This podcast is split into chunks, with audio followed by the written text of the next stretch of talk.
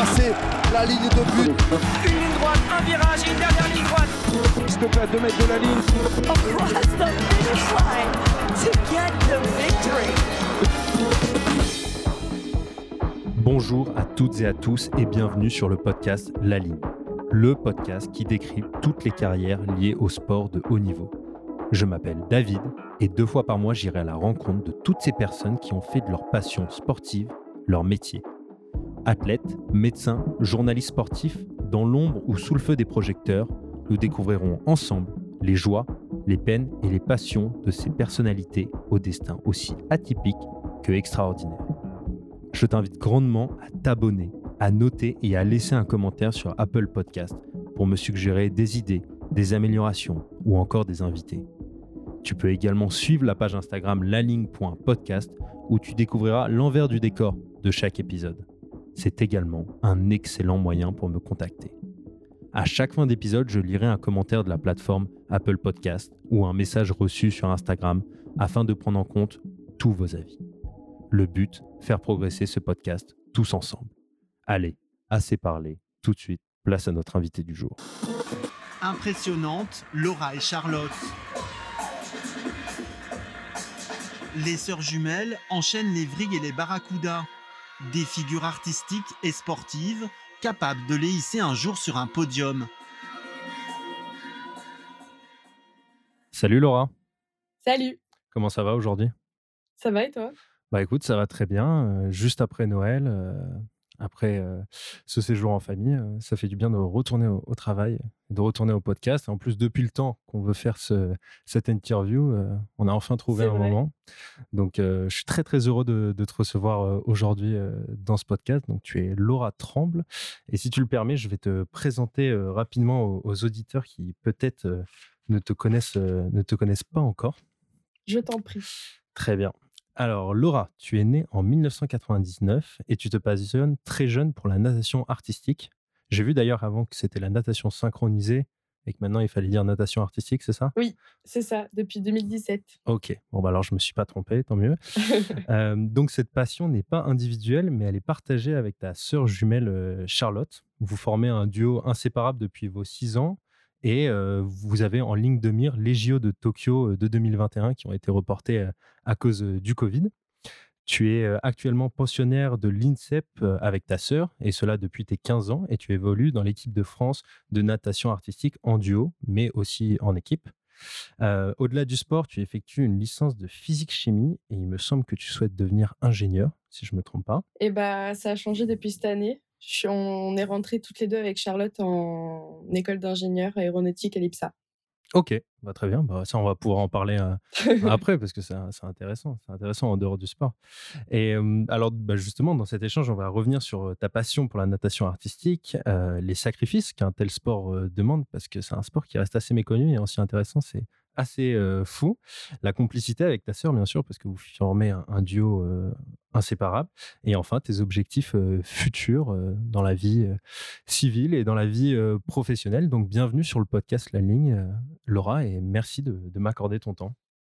Bah, merci à toi de m'avoir invité.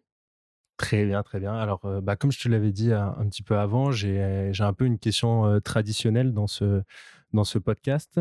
C'est quand tu étais petite, enfant, c'était qui ton ou tes modèles dans le sport ou ailleurs?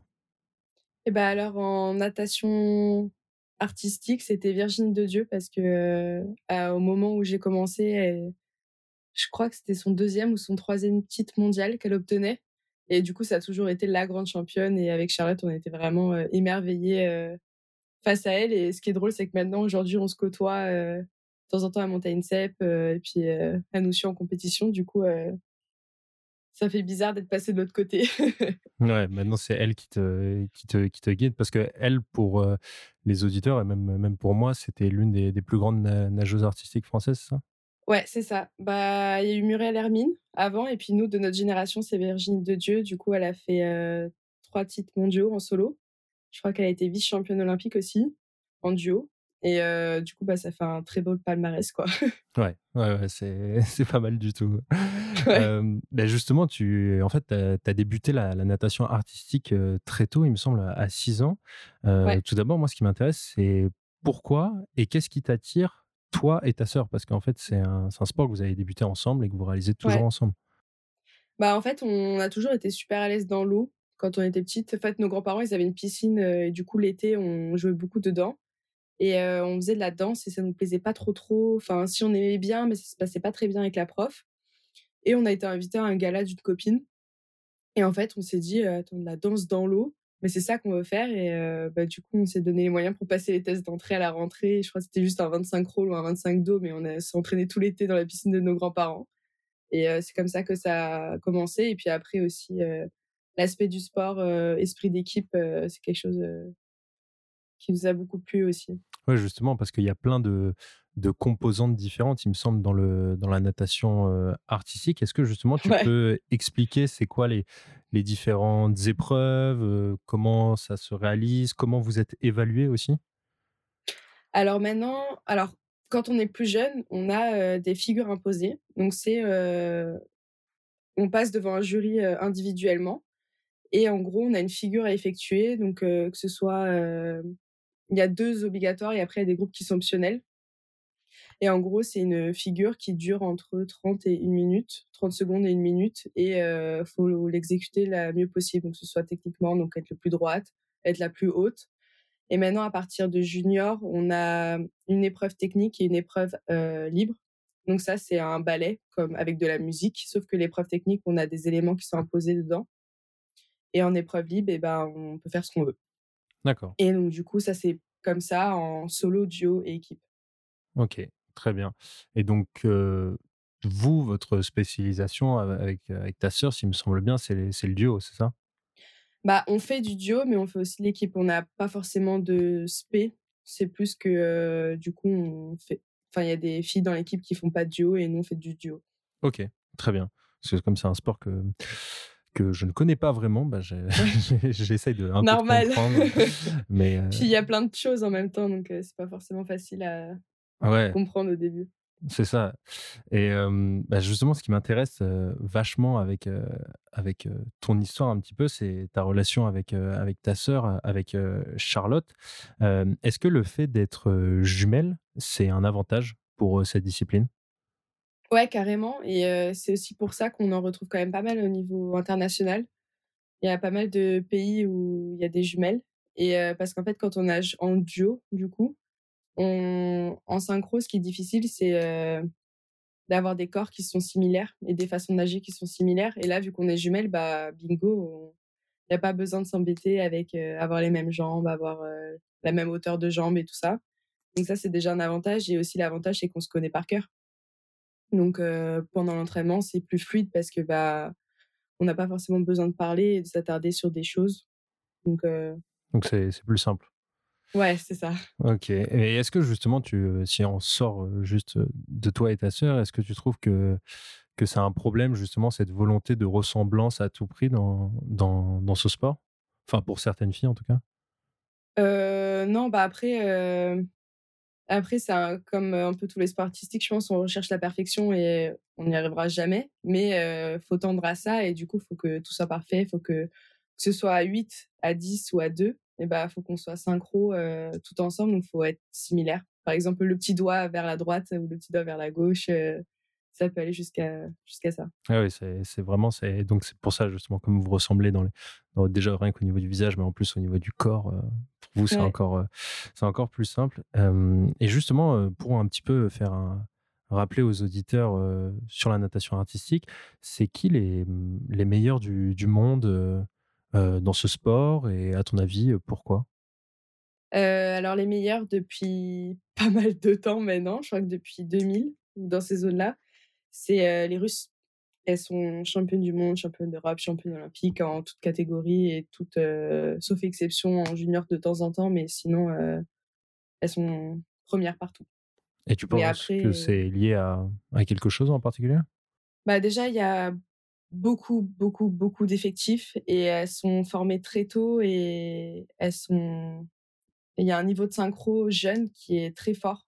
Elles s'entraînent déjà beaucoup jeunes, mais aussi ça coince. Enfin, nous, on peut pas faire ça en France parce qu'on a des études et on n'a pas forcément aussi un, un système qui s'adapte à avoir autant d'heures d'entraînement aussi jeunes. Et c'est vrai que là-bas, bah, il y a un vivier énorme. Donc, s'il y en a une qui est un peu déconnante ou qui se blesse ou qui, ou qui devient moins forte, bah, il y en a 15 derrière pour la remplacer. Ouais. Je ne sais pas si c'est le cas, mais j'ai vu que récemment, la, Russie avait été interdite de, de, compétition, Là, pour les deux prochaines années. Peut-être c'est une aubaine pour la natation artistique, entre guillemets. Bah, après, on est un peu dans le flou là-dedans parce que après, euh, je sais pas, il y a rien d'officiel pour l'instant qui est sorti, mais il me semble que si l'équipe de synchro prouve leur innocence, bah, elles peuvent peut-être participer. Mais comme ça vient juste de sortir, on sait pas trop quoi. Ouais, parce que c'était pour des questions de, dopage et donc c'est pas forcément. dopage d'État quoi. Ouais, c'est pas forcément lié que la natation artistique soit. Ça. Soit dopée. Est-ce que, est-ce que d'ailleurs le, enfin, il y a déjà eu des histoires de, de dopage dans la natation artistique? Euh, oui, il y en a quelques-unes qui ont qui se sont fait choper, mais ça remonte. Récemment, pas du tout. Ou en tout cas, j'ai pas connaissance. Après, c'est sûr que bah on est suivi. Par exemple, là, avec Charlotte, on est sur Adam cette année, donc on s'est déjà fait contrôler même pendant le confinement. Ah oui.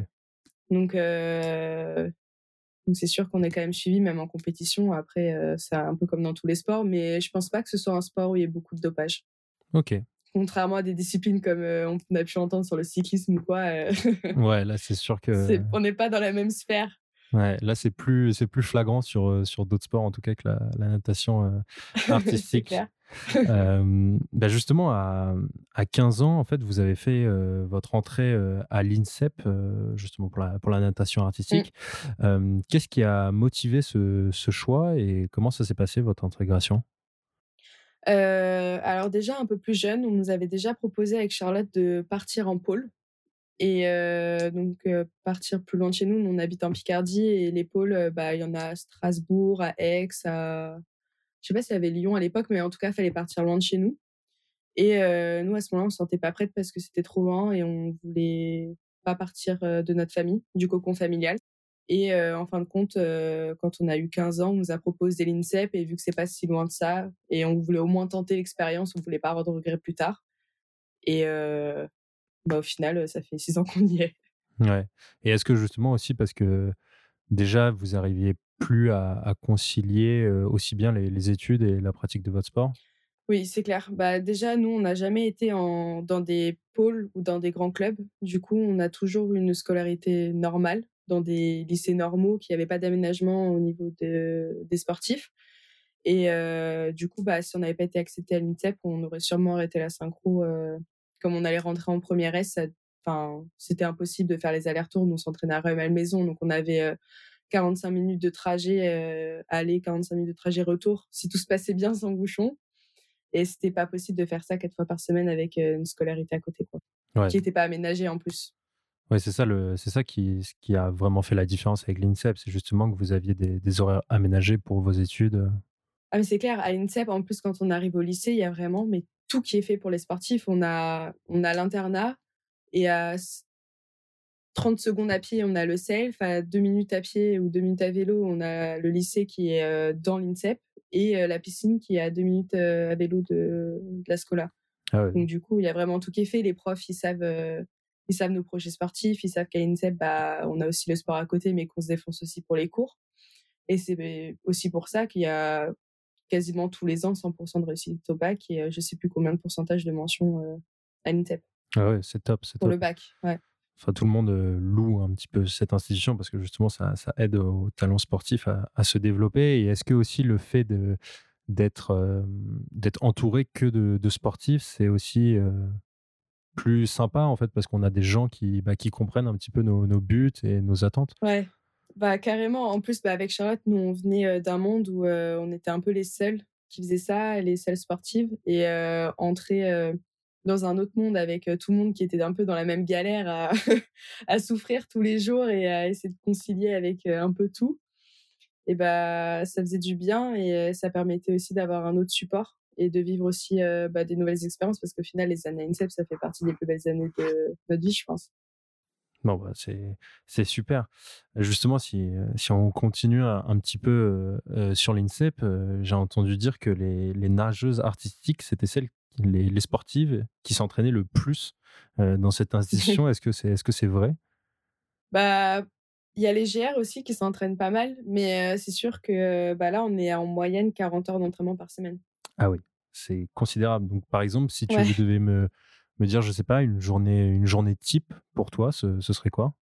Alors, on n'a pas vraiment de journée qui se ressemble, mais en gros, c'est entraînement 8h, 13h et 15h, 19h.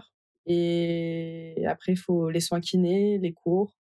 Donc, pour les cours, là, cette année, enfin, du moins sur le premier semestre, on a deux demi-journées. Sur le second semestre, on va avoir qu'une demi-journée.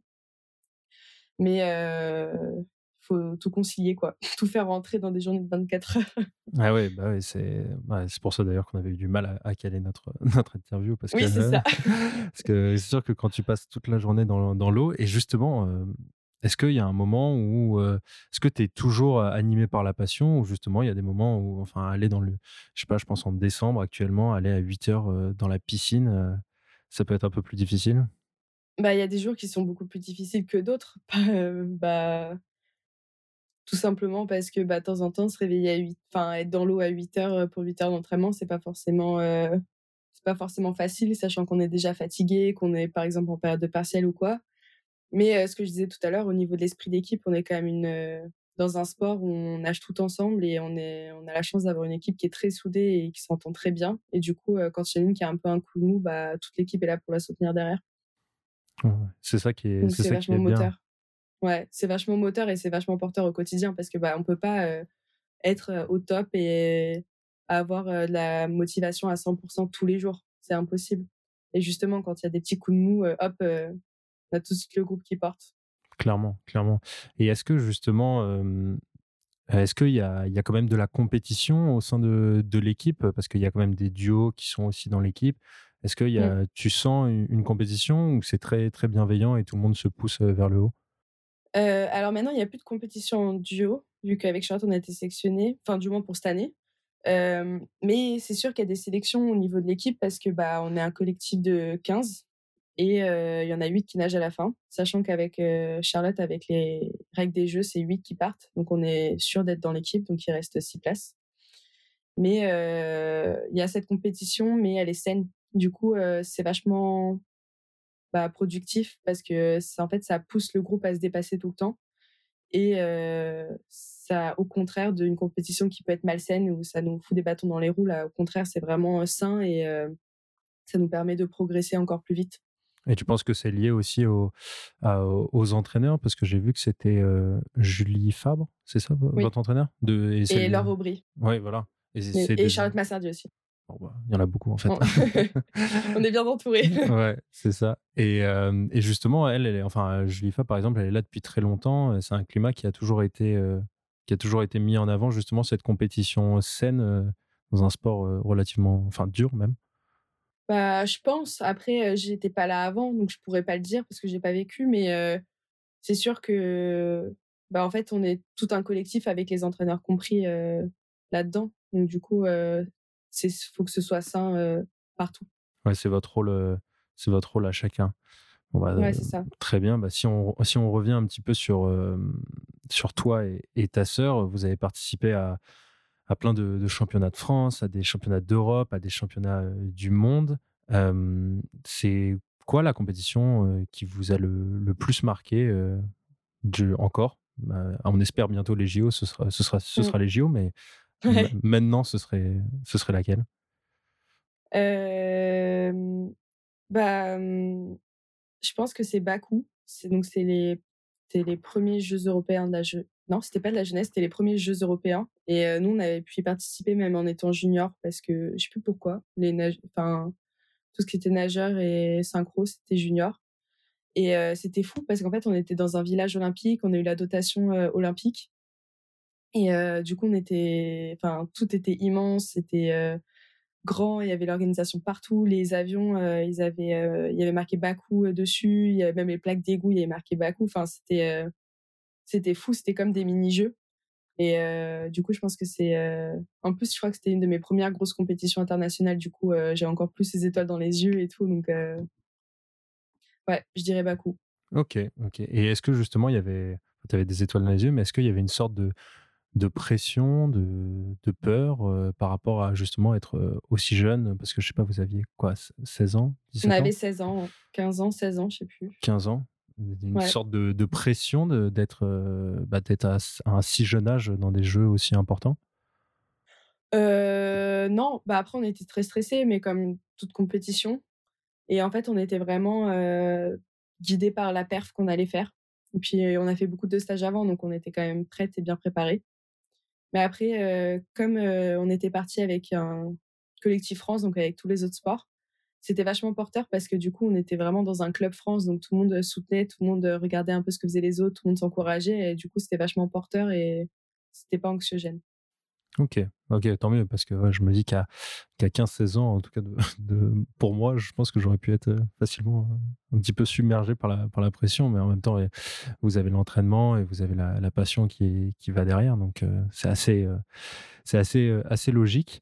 Et justement, si on, si on revient un petit peu sur ta relation avec ta sœur, vous avez vous avez toujours en fait évolué ensemble et mmh. comment comment vous arrivez à, gérer justement ces moments de, de pression, de, de, compétition? Parce que vous avez bah, énormément d'affect entre vous car vous êtes jumelles et en plus vous êtes professionnels ensemble. Donc est-ce que est-ce que ça peut s'avérer compliqué d'évoluer avec sa sœur ou au contraire c'est un avantage?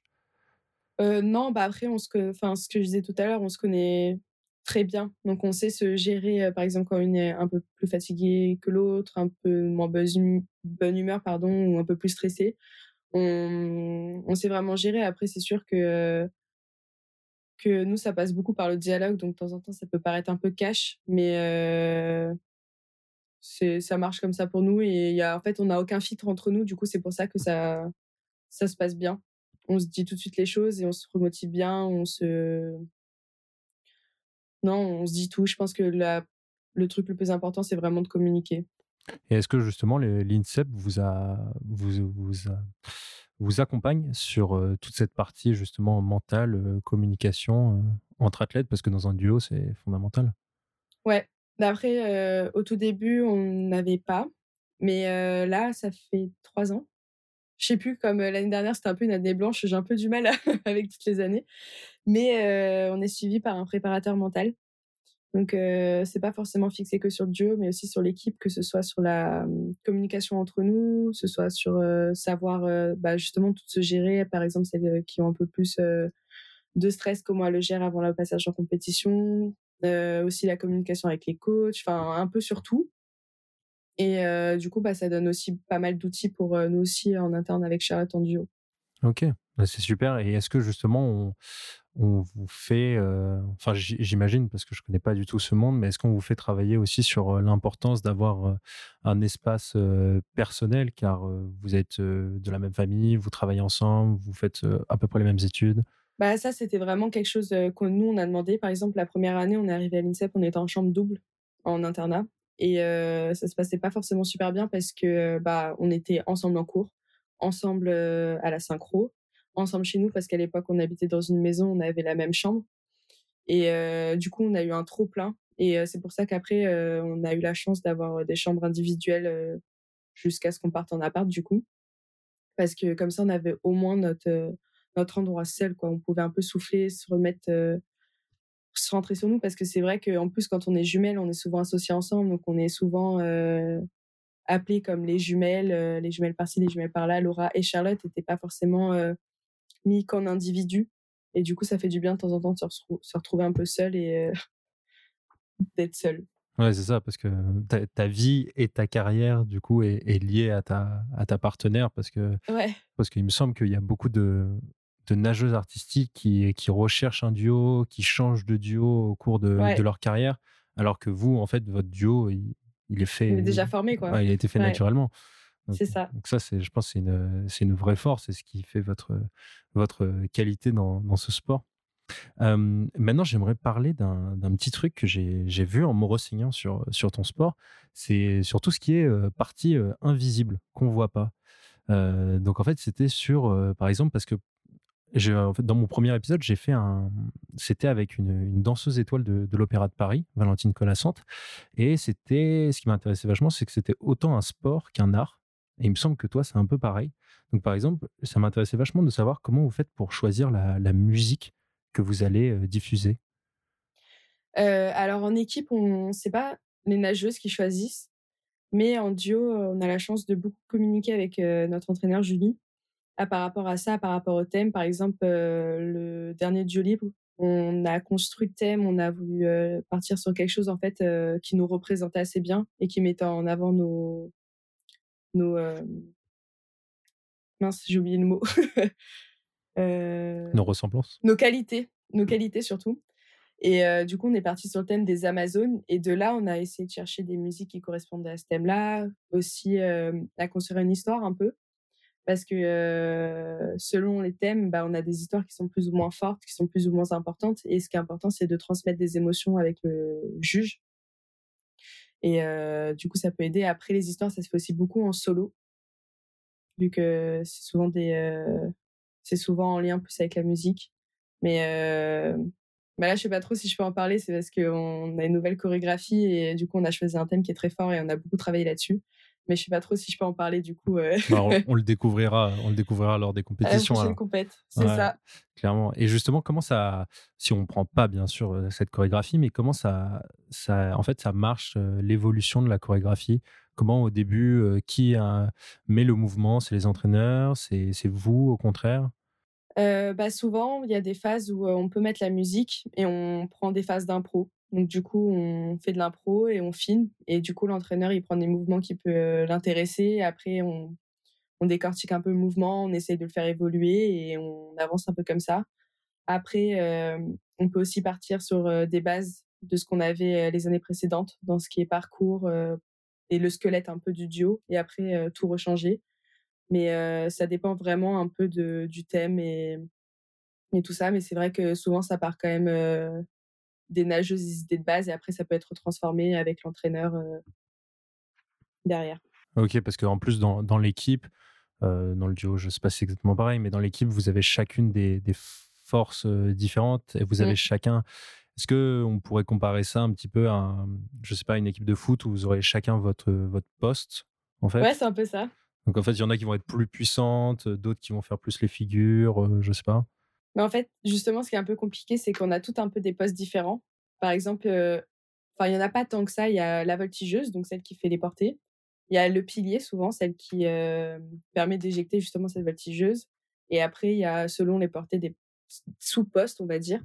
Mais il faut quand même qu'on se rassemble toutes et qu'on soit toutes le plus identiques possible sur, sur la chorégraphie. D'accord. Donc, du coup, il faut qu'on se rassemble là-dessus. Et toi, c'est quoi ton poste de prédilection, entre guillemets? Moi, je suis un peu une bourrine. du coup, je vais plus être porteuse et, et là où il faut un peu de force. Ok, ok, ok, bah, c'est intéressant.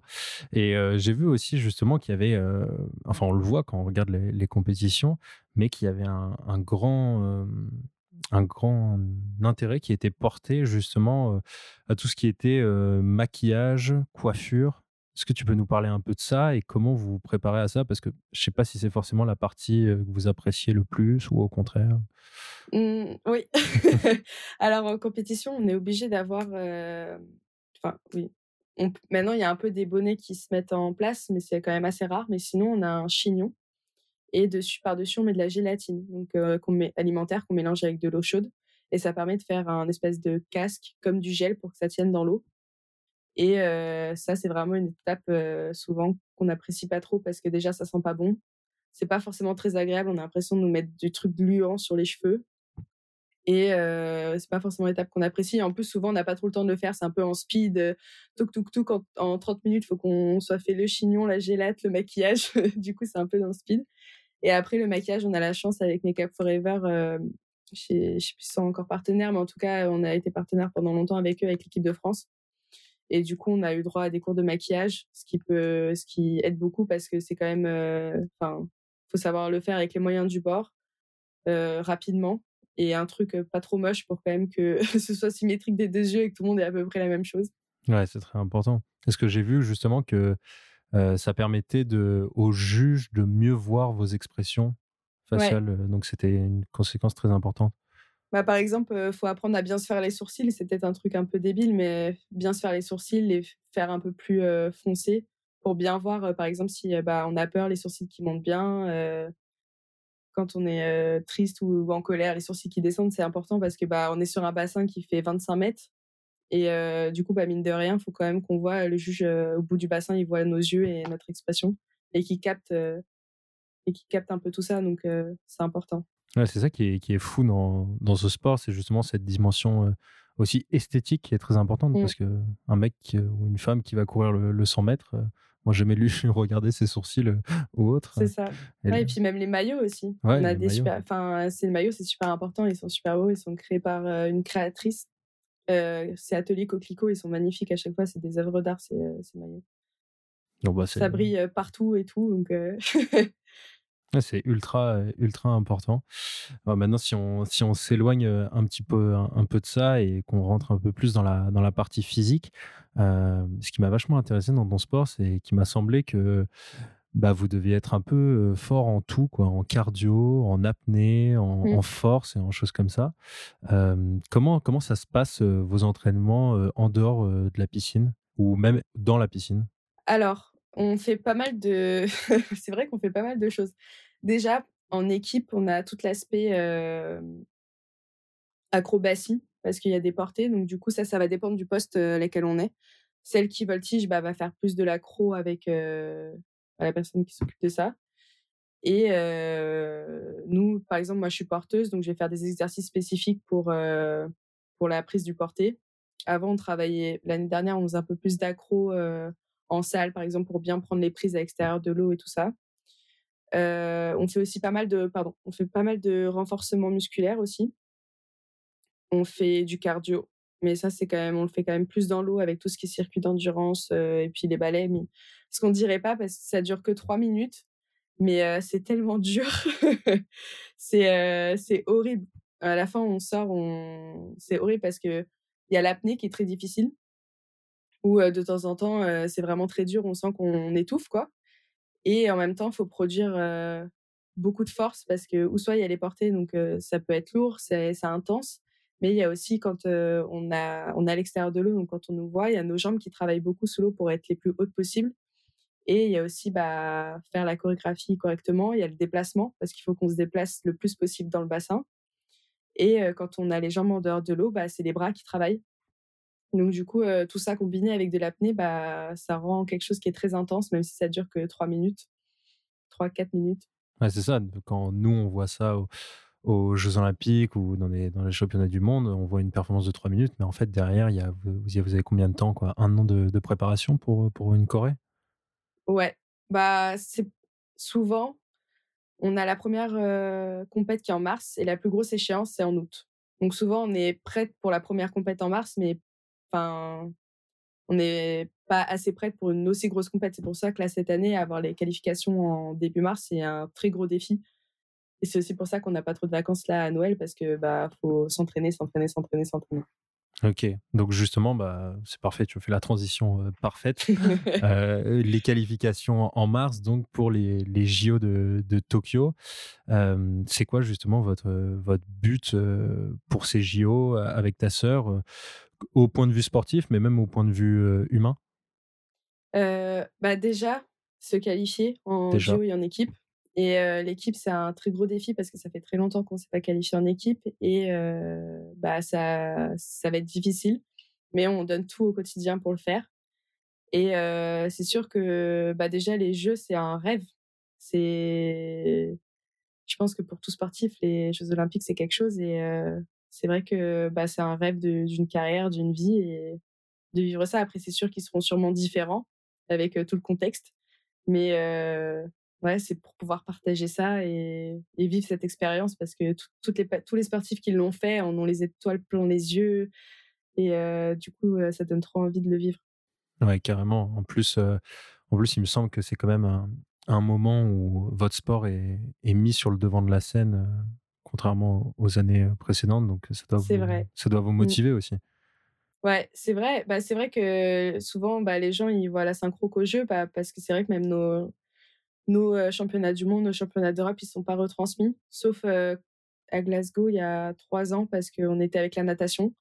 Mais sinon, c'est vrai qu'on a un sport qui est pas du tout médiatisé et les jeux, bah, c'est un peu la seule médiatisation qu'on a aussi sur notre sport. Donc, on prend, on prend tout ça pour essayer de montrer un peu ce que c'est la synchro et que c'est pas forcément que des filles en maillot de bain à paillettes qui sourient dans l'eau et, montrer un peu l'envers du décor. Ouais, clairement. En plus, j'ai vu maintenant, il, me semble que c'est un sport qui, qui commence un petit peu à, s'ouvrir plus aux hommes, notamment mmh. aux championnats du monde. Toi, tu, tu vois de, de quel œil justement cette, cette ouverture? Et eh bah, du coup, ça fait depuis 2015 que les jeux mixtes ont été acceptés et du coup qu'il y a plus de gars en compète. Et bah moi j'aime bien parce que déjà ça apporte un nouveau souffle à la synchro où bah, les duos mix c'est une nouvelle façon de s'exprimer c'est des nouveaux thèmes qu'on peut aborder c'est plein de choses et ça fait du bien aussi parce que moi je suis pas mal aussi pour l'égalité homme-femme et c'est dans les deux sens. Donc avoir des hommes dans la synchro ça fait du bien. Ouais, bah... et encore et sur cela ça n'a pas été accepté les duos mix pour Paris et Tokyo je crois récemment. Donc pas encore pour les JO, mais bon, on y travaille. Bah, ouais, c'est ça. J'espère pour eux et puis j'espère pour la discipline parce que ça permet aussi de s'élargir et de montrer un aspect différent. Et comme tu as dit tout à l'heure, c'est aussi une forme d'art, entre gros guillemets. et du coup, bah, d'avoir tout le monde qui puisse y participer, c'est, ce serait bien. Ok, ok, très bien. Et est-ce que, je, m'avance un peu, mais est-ce que pour vous, la ligne d'arrivée avec ta sœur, tu penses que ce sera les, les JO de Paris en 2024 On verra bien. Après, c'est sûr que là, pour l'instant, je suis tellement dans cette année. mais c'est sûr que ça peut être une très belle fin de carrière Paris 2024. Après, c'est sûr qu'on n'ira pas plus loin parce que bah, avec les études qu'on a, et bah, c'est pas, ce serait pas forcément envisageable d'aller plus loin. Et 25 ans, mine de rien, pour une synchro, c'est vieux. C'est vieux. Donc, euh, à voir. Après, euh, j'avoue que là, euh, avec tout ce qui s'est passé l'année dernière et cette année, je me dis maintenant, je vis en parent et on verra bien. Ouais, on n'aurait jamais pu imaginer en décembre dernier que, que, les jours auraient été reportés ou autres. Ouais, justement. Et pourquoi tu dis que, que 25 ans, c'est, vieux pour, pour la natation artistique? Bah, Parce que c'est assez rare d'aller jusqu'à 30 ans en synchro. Là, là, la doyenne de notre équipe a 28 ans. Elle va avoir 29 ans. Mais c'est très rare. Sinon, après, celle d'après, on a 22 ans, 21 ans. Donc, parce que surtout en France, après, il y a certains pays, ça va un peu plus loin, mais c'est souvent des pays où c'est quand même un peu plus professionnel parce que bah mine de rien on a nos études. Moi je sais que par exemple je suis engagée dans des études où euh, bah, je vais déjà finir à 28 ans en principe donc euh forcément donc c'est aussi lié au fait que ce soit pas professionnel euh, il faut aussi se projeter dans la vie la vie d'après. Donc justement sur les sur les études donc est-ce que tu peux rappeler ce que tu fais? Bah du coup je suis en école d'ingénieur aéronautique à l'IPSA Ok, ok. Et d'où vient cette motivation pour l'aéronautique et l'ingénierie? Bah, L'aéronautique, ça a été donné par nos parents depuis tout petit. Bah, tous les trois, on est dans la même école, avec mon petit frère et ma sœur. Parce qu'en fait, bah, depuis tout petit, on a toujours été un peu baigné dans l'aéronautique. On a, on a été dans les salons, dans les meetings. Et bah, en fait, ils nous ont donné cette passion.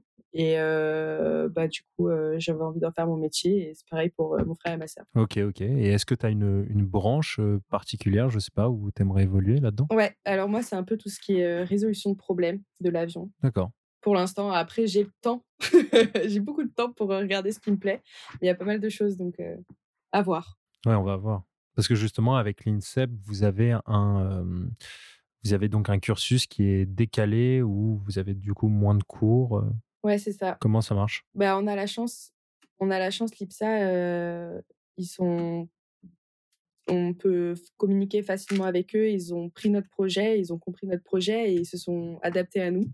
Et ça, c'est vraiment euh, quelque chose qui est vraiment génial parce que c'est pas forcément évident pour toutes les écoles de faire ça. Donc là, comme on est en année olympique, on a un cursus scolaire qui est très allégé. Et justement, il nous aide énormément pour pouvoir répartir les matières en fonction du nombre d'heures de cours qu'on a, mais aussi euh, par rapport à ce qu'on a déjà fait avant, ce qu'on va faire et pour que tout colle. Parce que là, du coup, on, a, on est en deuxième année de prépa intégrée et euh, on va la faire en quatre ans. Ok, ok. Bon, bon tu as l'air assez, euh, sereine vis-à-vis de ça, même si tu prends un, épargnat. Il faut, il faut, sinon on a la petite larme qui coule. ouais, c'est ça. Mais en, vrai, en vrai, c'est tu, ça, ça m'impressionne pas mal parce qu'il doit y avoir quand même pas mal de pression au niveau du, du sport, au niveau du, du, rythme et maintenant au niveau des études. Donc, vous arrivez à gérer tout ça, honnêtement. bravo, bravo à vous. Et est-ce que est-ce que c'est difficile aussi de gérer tous les petits détails qui sont en dehors. Je pense par exemple à, je sais pas, l'alimentation, les sorties, le sommeil, choses comme ça.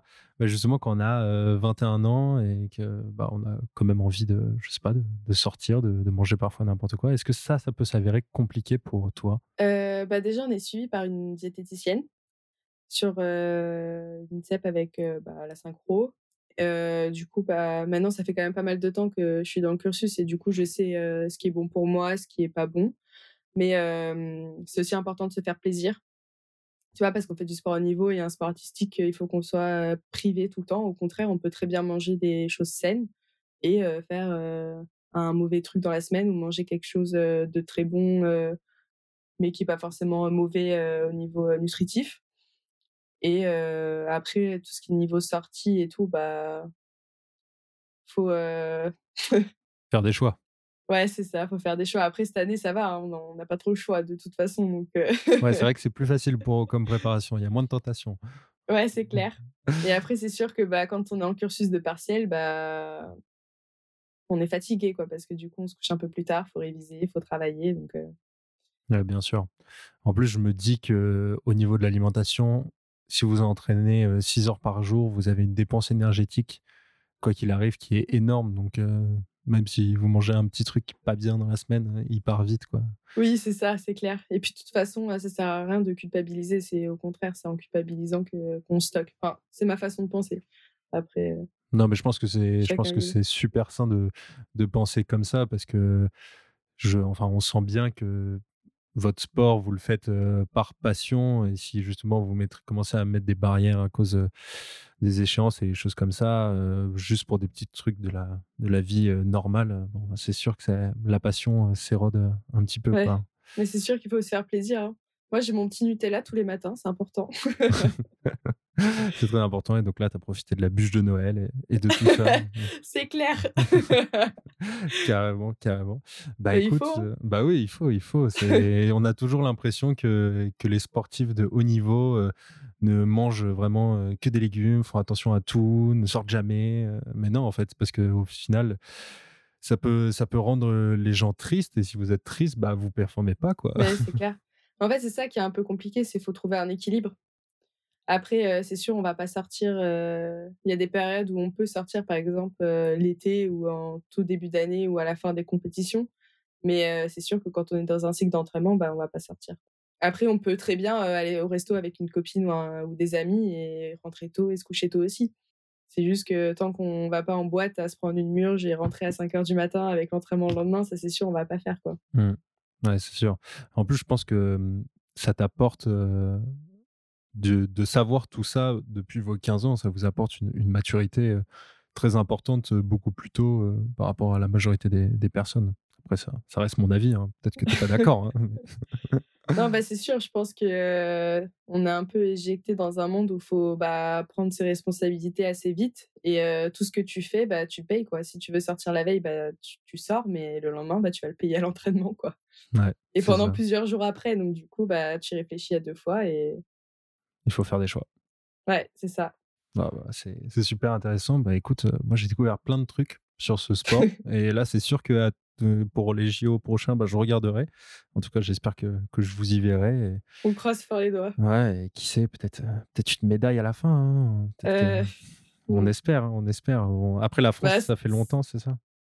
Ouais, et puis en plus, euh, bah, celles qui sont sur le podium, elles sont très très fortes. Et en plus, en synchro, le podium, enfin, le classement ne bouge pas, donc il n'y a pas trop de surprises en principe et on n'est pas sur le podium. Quoi.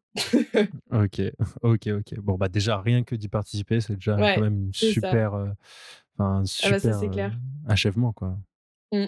Bon, bah, trop cool. Euh, bah, justement, comme, comme ton sport, toi, c'est parfait parce qu'il est directement lié à, la, à la musique. Et ma question, ma question traditionnelle de fin est justement liée à la musique.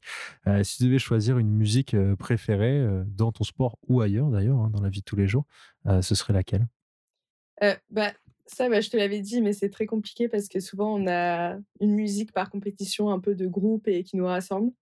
Mais je pense celle qui est plus restée, c'est, euh, désolée pour le gros mot, mais c'est Putain de merde de NASA.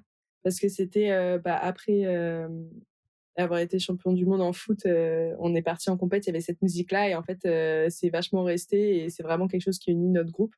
Et à chaque fois qu'on on l'écoute, et bah, c'est vraiment joyeux et ça nous rappelle des bons moments et des bons souvenirs. Du coup, je pense que je choisirais celle-là. Ok, ouais, moi aussi j'aime bien. C'est bien. elle met. Ah bah ça va alors. Malgré les gros mots, euh, Ouais. elle met, elle met l'ambiance. Donc, euh, C'est ça, de bonne humeur et tout, euh, c'est ce qu'il nous faut. ouais, c'est sûr qu'après 2018, on l'entendait, on l'entendait partout là, après la Coupe Ouais. du Monde. C'est clair. Malheureusement, je crois pas que vous pourrez la choisir pour une compétition de natation. Non. non, non. Non, non, mais ça, on aura d'autres thèmes après, quoi. Ouais, on aura d'autres thèmes. Ouais, je sais pas Ouais. si le, le rap peut encore coller avec la natation artistique. Ça se pourrait, mais sans parole, du coup. Parce que je pense que certains juges euh, un peu âgés n'accepteraient pas euh, Ouais. ce genre de musique. Ouais, ouais, ouais, ça peut, ça peut, ça peut se comprendre justement, mais bon, qui sait, peut-être dans, dans 20, 30 ans, quand ce sera plus, encore plus démocratisé. Bah écoute, euh, ça m'a fait vachement plaisir de, faire cet échange, de, pouvoir euh, en découvrir plus sur ce sport qui, est- qui reste méconnu, mais qui est quand même vachement, euh, vachement admirable. Euh, donc bah, j'espère que, que ça t'a plu et j'espère qu'on pourra refaire ça après les, JO de Tokyo ou même, même pour toute autre compétition parce que d'en apprendre un peu plus sur ce sport, c'est vraiment hyper intéressant. Donc merci à toi. Et ben merci à toi de m'avoir invité et de m'avoir laissé la chance, justement, bah, d'en a... j'arrive plus à parler, de t'en apprendre un peu plus sur le sport, quoi. Ça fait toujours plaisir. Bah, trop cool. Bah, merci beaucoup. Salut merci Laura. à toi. Salut. Merci à vous d'avoir écouté ce dixième épisode jusqu'au bout. Et oui, déjà 10 épisodes depuis que j'ai lancé ce podcast en septembre. Bah écoutez, ça me fait chaud au cœur et en tout cas, ça me passionne toujours autant. Merci à vous d'être toujours au rendez-vous. J'espère en tout cas que cette rencontre avec Laura vous aura vraiment plu. Pour moi, ça a été vraiment un réel bonheur d'en apprendre plus sur un sport euh, relativement euh, méconnu en France. Comme vous avez pu le comprendre, cet épisode a été enregistré à distance et j'espère que la qualité sonore ne vous aura pas dérangé.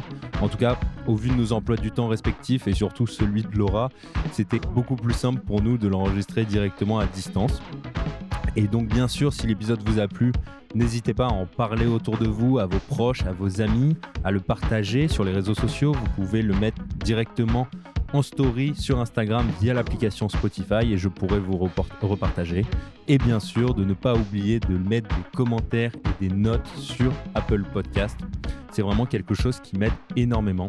Et d'ailleurs, en parlant d'Apple Podcast, cette semaine, je lis un commentaire que j'ai reçu de la part de Laura du podcast Les coulisses de voyage, qui pour être tout à fait honnête, je n'ai pas encore écouté, mais vu la thématique pourrait grandement, grandement m'intéresser qui me dit de beaux parcours que j'ai plaisir à découvrir et à écouter. Merci pour cette immersion. Eh bien, merci à toi et merci surtout pour ce mot immersion, car c'est vraiment ce que j'essaye de faire à travers mes rencontres, de me plonger dans l'intimité un petit peu des, sportifs, de parler avec eux de leurs succès, de leurs craintes, de leurs peurs, de leurs plaisirs, de leurs joies.